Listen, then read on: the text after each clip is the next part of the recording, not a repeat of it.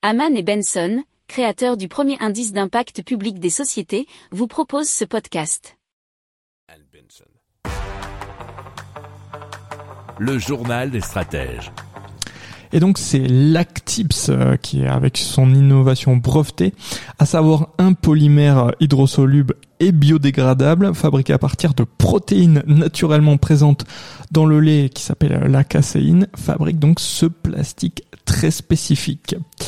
Euh, c'est donc une alternative au plastique traditionnel puisque leur polymère peut être transformé en divers produits, euh, notamment des films hydrosolubles, des blends, sont des mélanges, et du papier euh, destiné à diverses applications, nous dit la tribune.fr. Alors, euh, ils sont utilisés dans divers secteurs, notamment l'agroalimentaire, l'agriculture, les activités de plein air, alors celles qui génèrent hein, des déchets plastiques. L'idée c'est de pouvoir les réutiliser facilement et les avoir de façon biodégradable. Mais aussi le recyclage des étiquettes de bouteilles en verre et les tablettes de lave-vaisselle par exemple.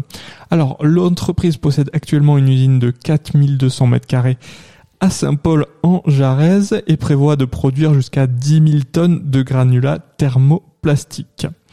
Il prévoit mm, également hein, d'augmenter leurs effectifs en recrutant une vingtaine de personnes au cours des deux prochaines années pour soutenir leur croissance.